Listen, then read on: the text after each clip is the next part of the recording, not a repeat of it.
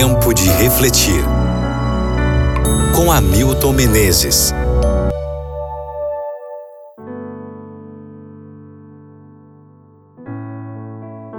Apocalipse 2, versículo 25. Tão somente conservai o que tendes até que eu venha.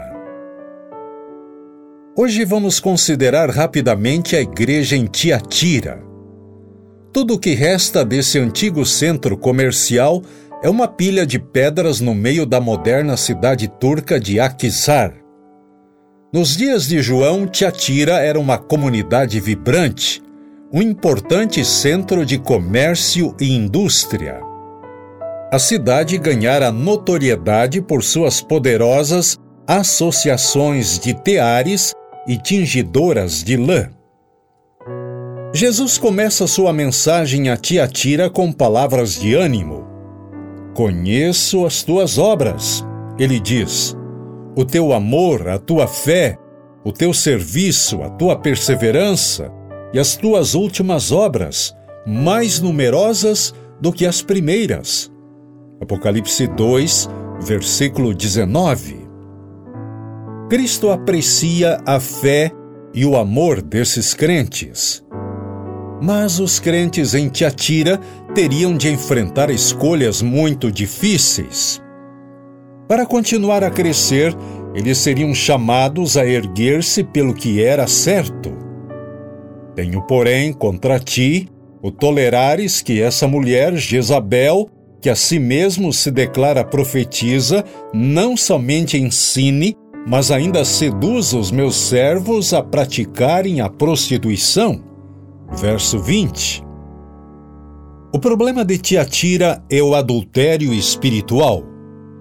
Adultério é uma união ilícita, emocional ou física, com uma pessoa que não é o seu cônjuge. O adultério fala de infidelidade e da ruptura dos votos sagrados com compromisso conjugal. Essa mensagem é para a antiga igreja de Tiatira, mas também se aplica a um período inteiro da história da Igreja conhecido como a Era Escura. A Igreja cristã, simbolizada por Tiatira, foi infiel ao seu verdadeiro amor, Jesus Cristo. Ela quebrou os votos de lealdade ao seu Senhor. A mensagem para a igreja em Tiatira é um estridente chamado ao despertar, um apelo urgente à fidelidade. É um chamado ao compromisso. Como você sobrevive quando o ambiente espiritual ao seu redor torna-se espiritualmente destrutivo? A resposta é uma decisão de, pela graça de Deus, ser fiel a Cristo, custe o que custar. Toma hoje a decisão necessária para preservar sua experiência espiritual? Afinal, se você perder sua saúde espiritual, o que restará? Reflita sobre isso no dia de hoje e ore comigo agora. Pai, nossa decisão é ao teu lado.